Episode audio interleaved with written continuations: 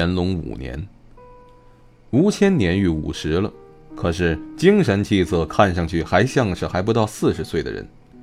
寒天冻地的，他还红光满面，官府里面外面都没有任何保暖的东西，也毫无一丝怕冷的样子。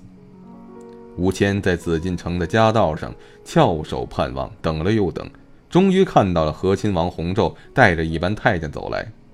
吴谦忙让到一旁拜下去，待红昼经过时，喊了一声：“和亲王。”红昼手里没有玩的东西，周围也没有景致物事分散他的注意，却仿佛没有听见一般，眼都没斜一下走过去，也不像平常人摆谱的姿态，看上去好像真的耳背了一样。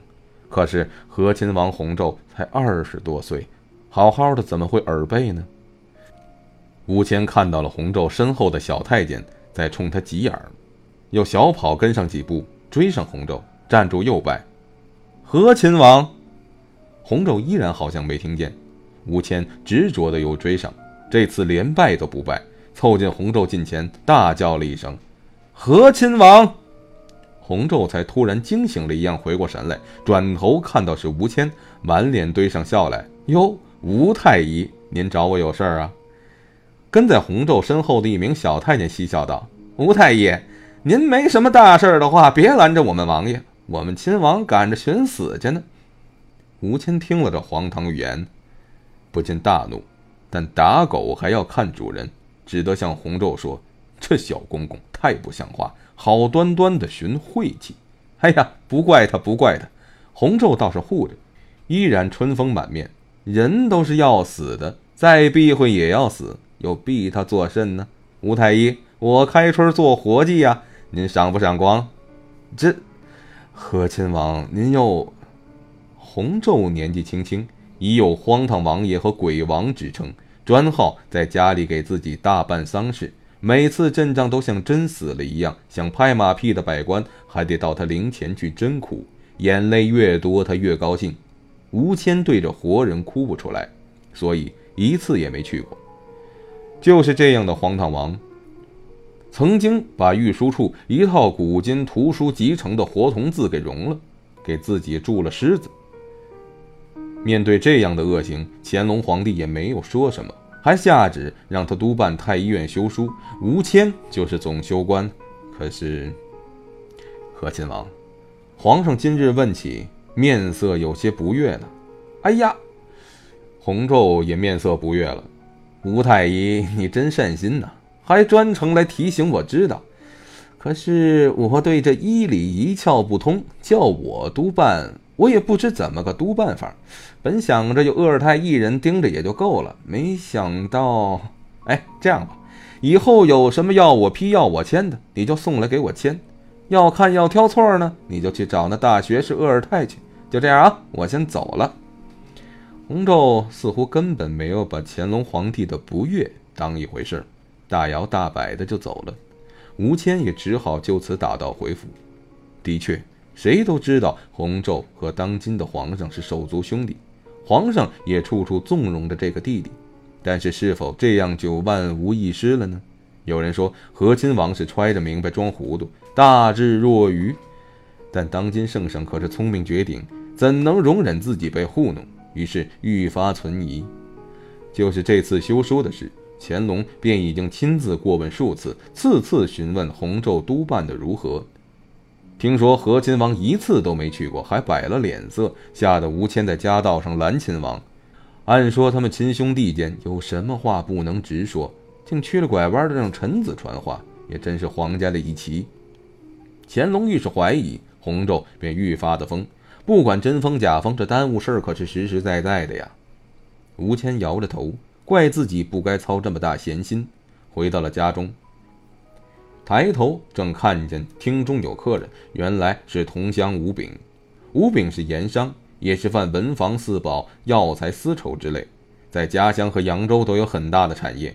吴炳虽然是商人，却熟读经史子集，喜弄文墨，是十足的儒商，在京也有置业。每年约有一两次住在京城，都会来拜访吴谦。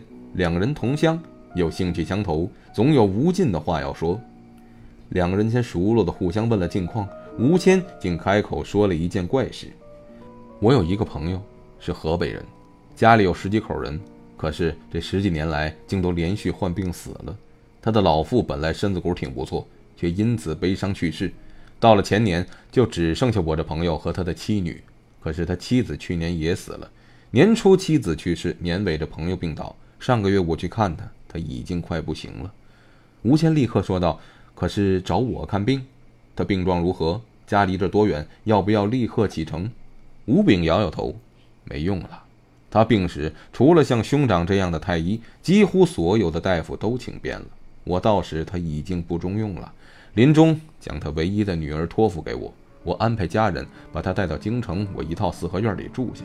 昨日我到了京城，想去四合院里看看那姑娘，毕竟是朋友的女儿。结果家人告诉了我一件怪事。何事？吴谦好奇起来。既然不是找他为那位朋友诊病，那又是什么怪事呢？我那位朋友的女儿芳名叫做苏寒钗，今年正十八岁，因为家里一直有人病着。就一直拖着没张罗婆家的事，我本想着物色个富庶之家照顾她出了阁，也就不愧对有人在天之灵了。可就在昨天我去探望他之时，家人却告诉我他异于常人。啊，怎么个异于常人法？吴谦身为医者，总对异状留心，因为他知道有些异状，便可能是疾病的症状。我那四合院里有个老管家。还有个妇人是我派去照顾他的。昨天我一到，他们就匆忙地告诉我，这姑娘很怪，不像常人。她始终不笑，也不思饮食。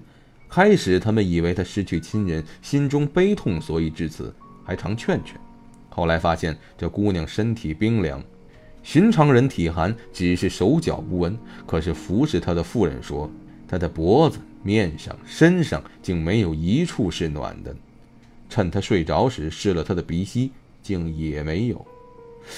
这倒是奇了。吴谦皱眉道：“这样的病例，他的确未曾见过。这苏姑娘小的时候我见过几次，她从小就体弱，几乎一直病着，从未下床。我便想，是不是她的病被管家和妇人夸大了？于是我便去把了她的脉，没想到，寸关尺三步之下，平静如水。”竟连一点波动都没有，什么？吴谦惊道：“我定要见一见这姑娘，也许她得了什么奇病也说不定。”太医院正修书，如果是什么前所未有记载的病例，他一定要看过并且记下来。次日，吴谦向太医院告了假，与吴炳一起向苏寒钗所在的四合院而来。在见到苏寒钗之前。吴谦一直当他是个寻常病人，见到他之后，竟觉得寒气由随向外一发，不禁一个寒战。也许年岁确实大了，吴谦想，这样的天气穿得太单薄了。苏寒差肤白胜雪，没有一丝血色。吴谦说了一句：“请让我为姑娘诊脉。”他就默默地将手腕搭上脉诊。吴谦搭上他的手腕。果然触手冰凉，没有脉搏。会不会是反关脉？吴谦这样想，在手腕的另一侧也按了按，依然没有感觉到脉搏。换了另一只手，依然是同样的情况。吴谦又伸手摸了摸他的颈侧，可以说是没有体温，而且也没有常人该有的任何脉动。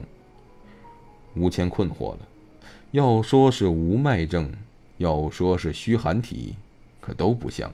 这姑娘种种的症状，简直就像是个死人。呃，让我看看舌头。吴谦说。苏寒钗吐了吐舌头，让吴谦吓了一跳。淡白的舌体上面没有一丝苔，如镜面一般的光滑，是胃气衰尽的表现。这，这实在是太奇怪了。连吴兄也无法诊出他的病因吗？吴炳很是忧愁啊。吴谦回到家中，翻阅了大量的医书，只有在《难经》和《伤寒》中看到有关行尸病的记载，和苏寒差的病情有些相似。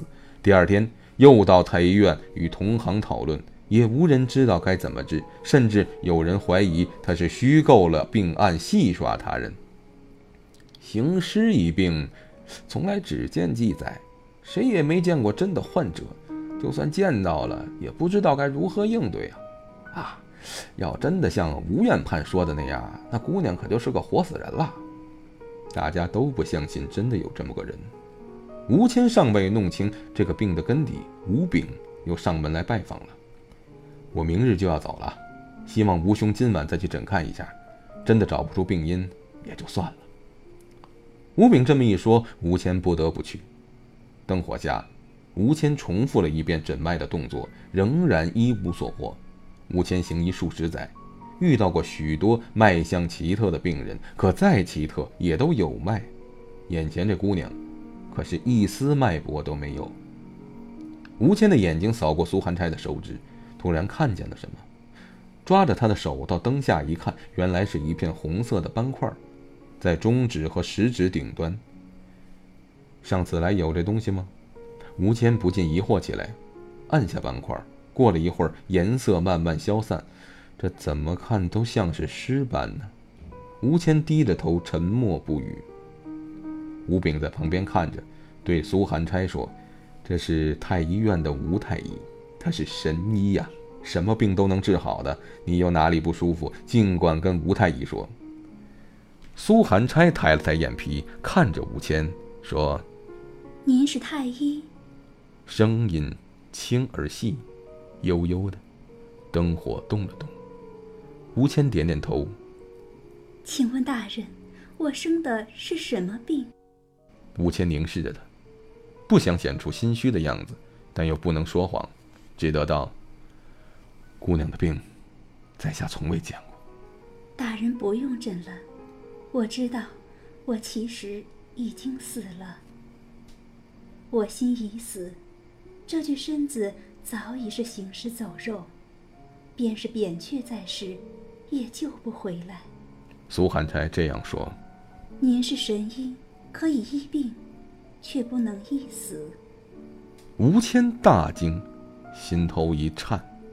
次日长亭送别，吴谦对吴炳说：“至于那苏姑娘，若不是她行动说话自如，我的诊断便会是。”此人已死。吴炳有些小小的怒气道：“兄长就算是不能诊出苏姑娘所患何病，又何必说这丧气话？”吴谦苦笑着摇摇头，自己也觉得自己说的话荒唐。送走了吴炳，待他再来，又该不知是何时了。吴谦依旧每天修书出诊，皇帝偶有微恙，太医院忙碌一番，医好了小疾，乾隆高兴，夸赞两句，给些赏赐。自吴炳离去已经一个月了，吴谦突然想再去看看苏寒钗，还是那个四合院。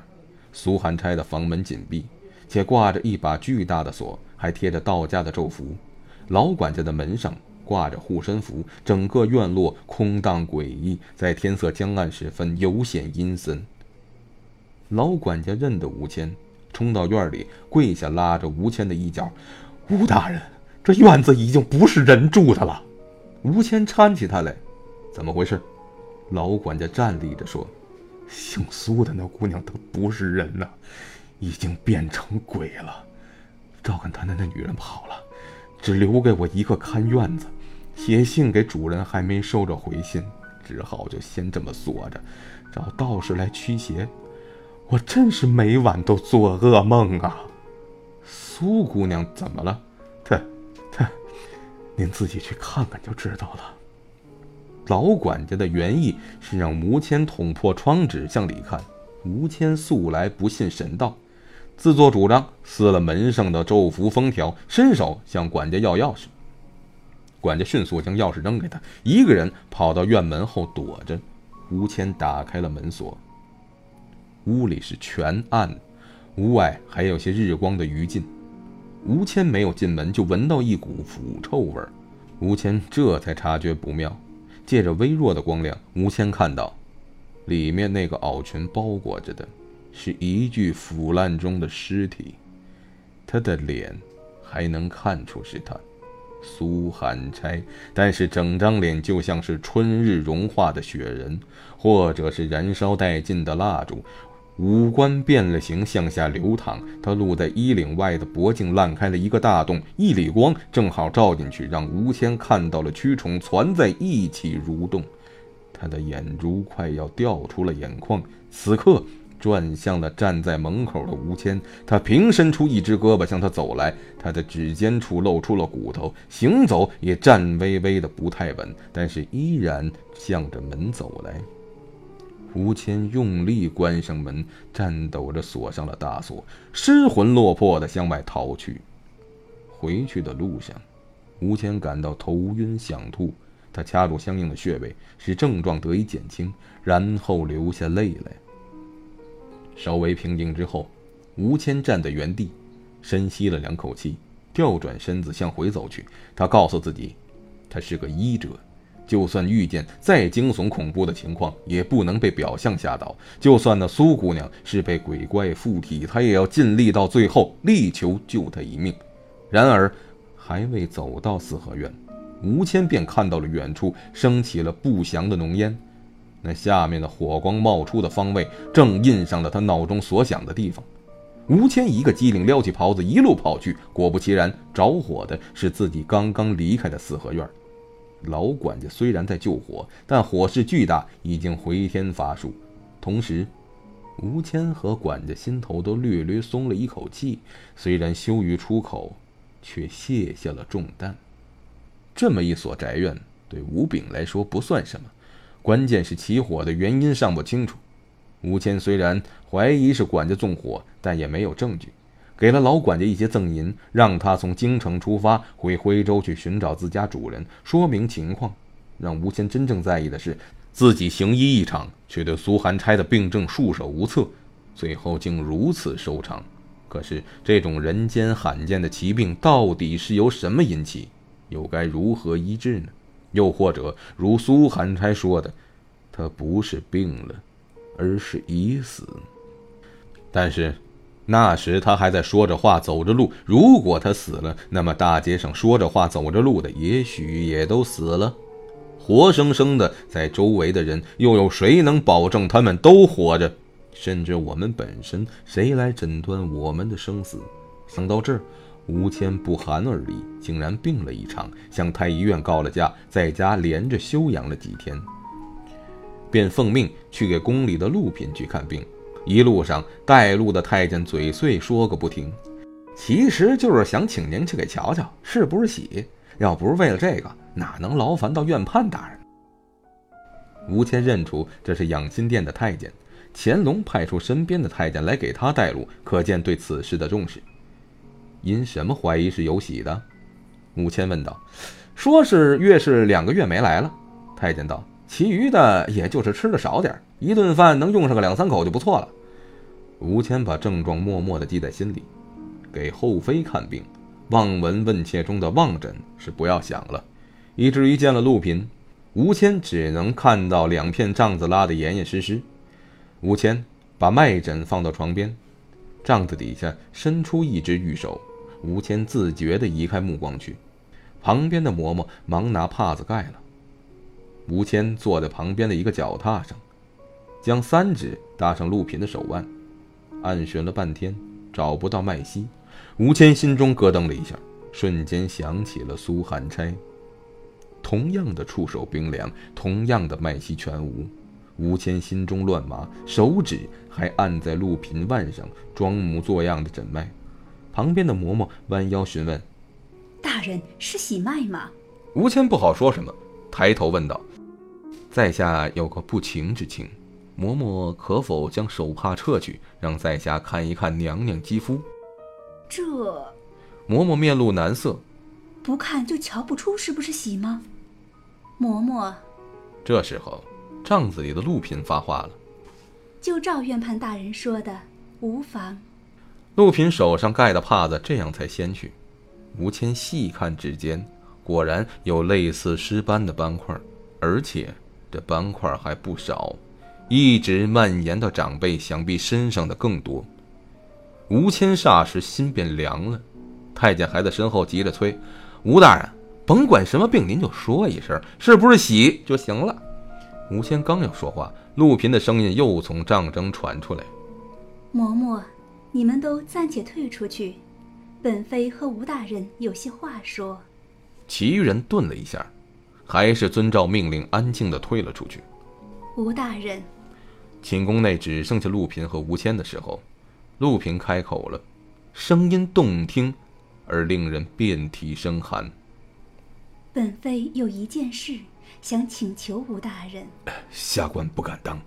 吴谦忙从脚踏上站起来，在帐前拱手：“娘娘，请说，下官定当尽心竭力。”吴大人，本妃对自己得的是什么病，已经不感兴趣了，只希望吴大人无论如何也要说是喜脉。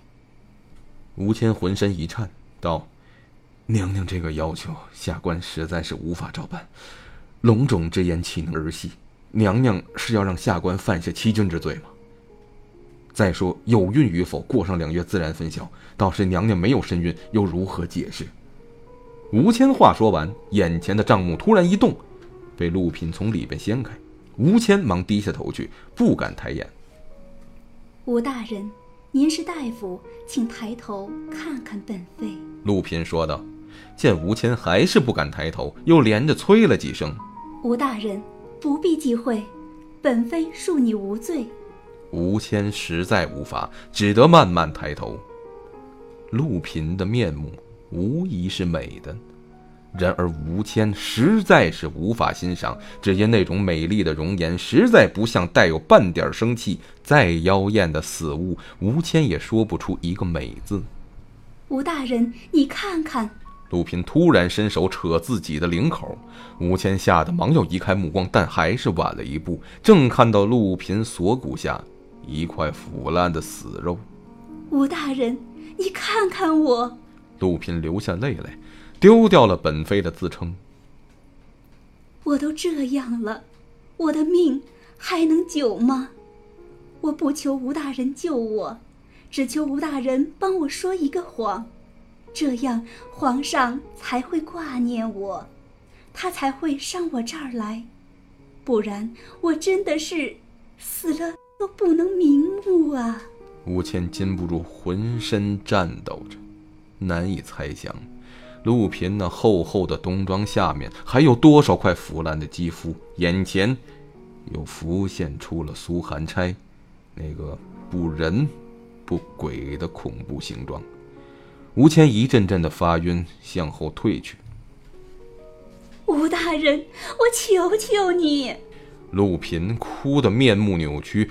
吴谦一边后退，他一边逼近陆平的脸，在吴谦面前和苏寒钗的脸一直交错重叠，最后他翻身逃出了寝宫，对等在外边的太监和嬷嬷慌慌张张地说了句：“待我回太医院与同僚商量过，药方开好了，差人按时送药来。啊，请告辞，告辞。”吴谦掏出手帕擦着冷汗，一路小跑。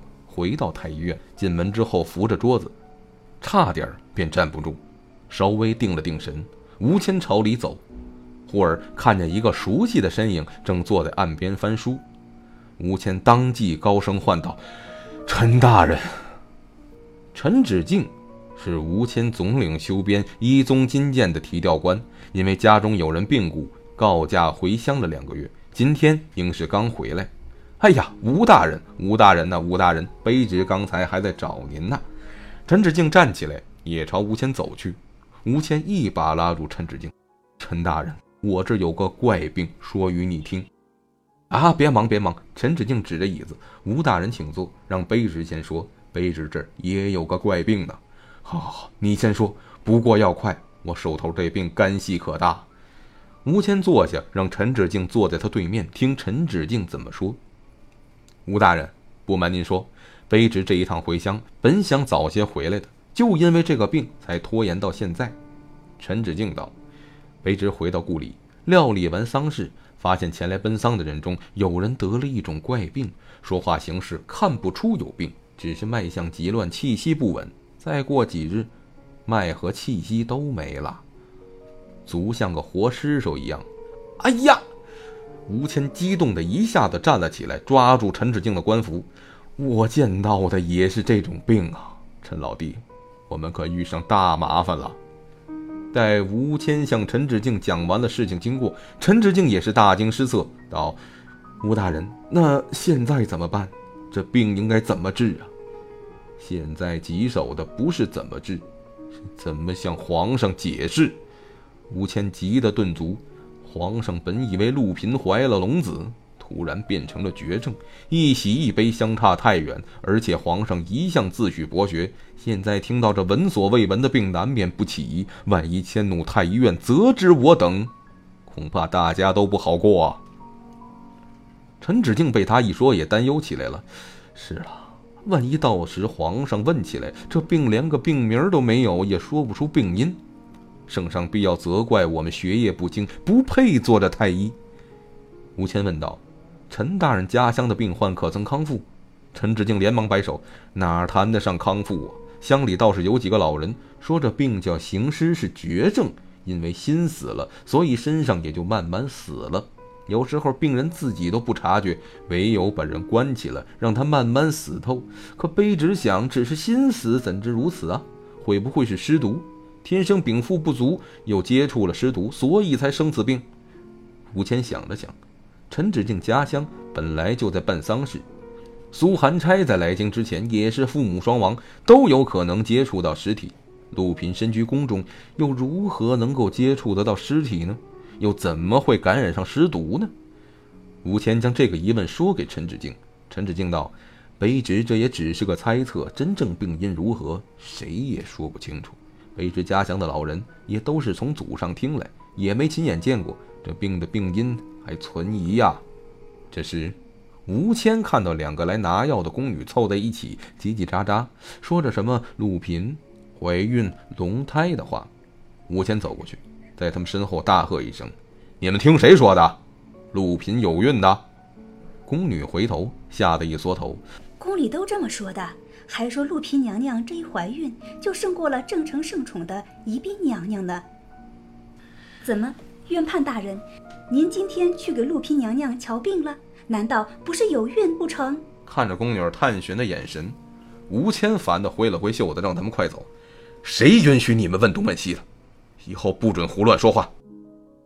打发走了宫女，吴谦和陈芷静商量着陆嫔的诊断和药方怎么写。那头。太监却高声通报：“和亲王来了。”吴谦心中暗暗埋怨：“这和亲王一天到晚的不务正业，该来的时候不来，不该来的时候他偏偏来了。”此时，洪昼带着人嘻嘻哈哈，一袭从外头走进来，一袭说：“不用不用，都免礼免礼，我就是来瞅瞅。”吴谦和陈芷敬互相使了个眼色，两个人把手上的档案合起，处方压到下边。离座跪下请安，都说了免礼了。